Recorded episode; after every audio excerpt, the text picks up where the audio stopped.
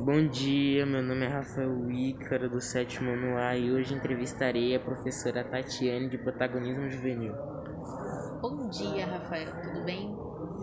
Tudo. Primeira pergunta: Você acha que os alunos são protagonistas na escola?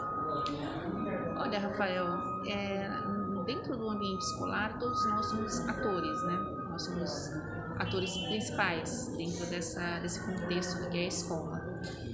E uh, o aluno protagonista é aquele que compreendeu qual é o seu papel né, dentro desse sistema escolar, dentro do nosso processo de ensino-aprendizagem. Uh, pode ser que alguns tenham melhor compreensão do que é o protagonismo e praticam e, e vivenciam a realidade da escola como protagonistas, e alguns alunos vão demorar um pouquinho mais, né, para compreender essa posição e vivenciar né, essa, esse posicionamento de protagonista dentro da escola. Segunda pergunta: Você acha que a você acha que a disciplina dos alunos é igual à sua época de estudo? Ai, Rafa, não é, né? Gente, nós não podemos um, também ficar comparando gerações. A minha geração era uma geração pautada no respeito, né?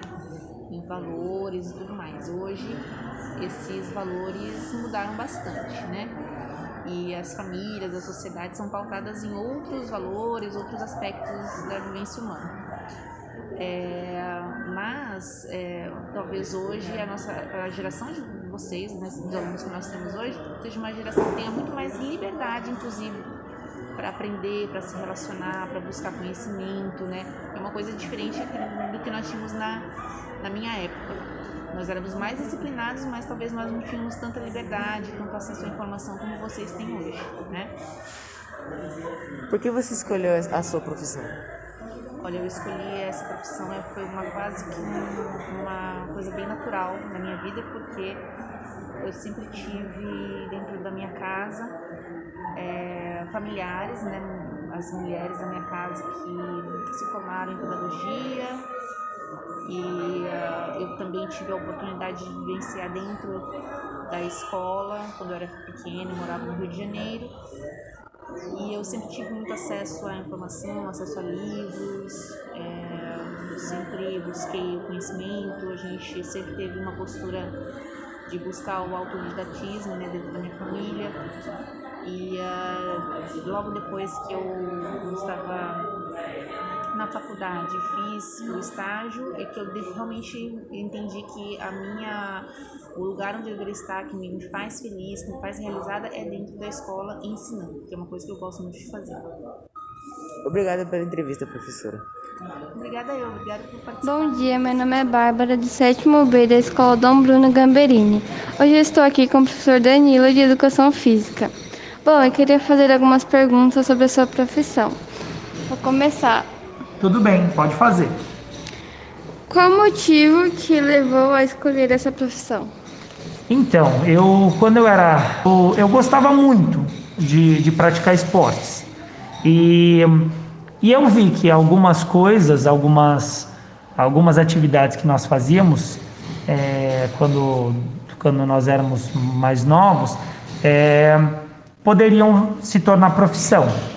É, eu tive um, um, professor e uma professora que me marcaram muito, assim, que eu gostava de ver o jeito que eles tratavam os alunos, na forma como eles davam aulas, e, e aí eu comecei a ter o desejo de de me tornar professor de educação física.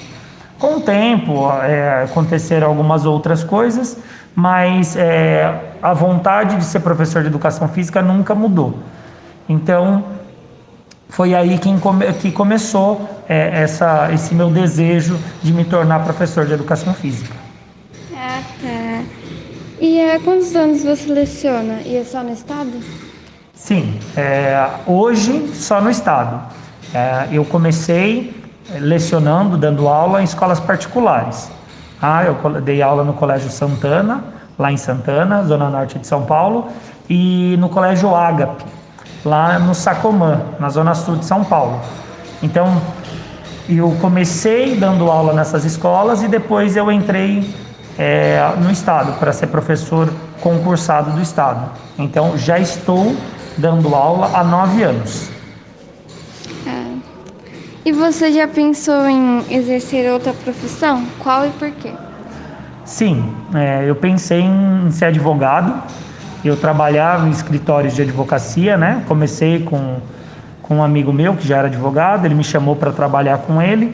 É, comecei a trabalhar com escritório em escritório de advocacia e, e, pensei em alguns momentos em me tornar advogado, mas é, eu comecei a observar algumas coisas dentro da profissão que, que me deixaram mais chateado do que empolgado. Aí eu decidi desistir e, e retornar para o sonho de me tornar professor. Ah, tá bom, muito obrigada. Boa tarde, professor. Aqui é o aluno Leandro do oitavo ano A.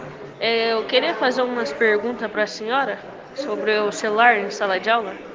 Professora, o que você acha do celular em sala de aula?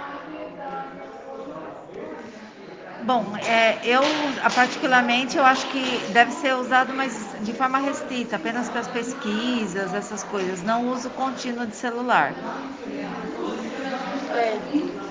É, é, quais são os benefícios e malefícios do uso do celular na escola? Então, o problema é a dispersão. O uso contínuo do celular ele dispersa, desperta, dispersa a imaginação, dispersa, porque vem tudo pronto na, na internet. Então, o aluno ele passa a deixar de criar. Então, ele deve ser usado para pesquisa, essas coisas eu acho importante, mas não de forma contínua. Você utiliza o celular para preparar as aulas, as aulas, suas aulas? É, uso, mas assim, não sempre, porque eu prefiro pesquisar em livros, que eu acho mais legal.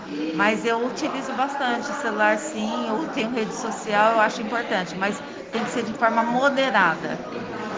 Muito obrigado pela, por você ter feito isso e tenha um bom dia. Obrigada, bom dia. Obrigada.